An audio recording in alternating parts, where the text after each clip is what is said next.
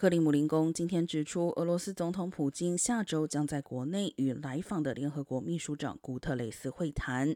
自古特雷斯称俄罗斯侵略乌克兰违反联合国宪章后，普京一直拒接古特雷斯电话或以任何方式与他联系。古特雷斯将于四月二十六号抵达莫斯科，与俄罗斯外长拉夫罗夫和普京谈话。俄方尚未提供其他细节。联合国表示，古特雷斯试图借由对话来终止俄乌战争。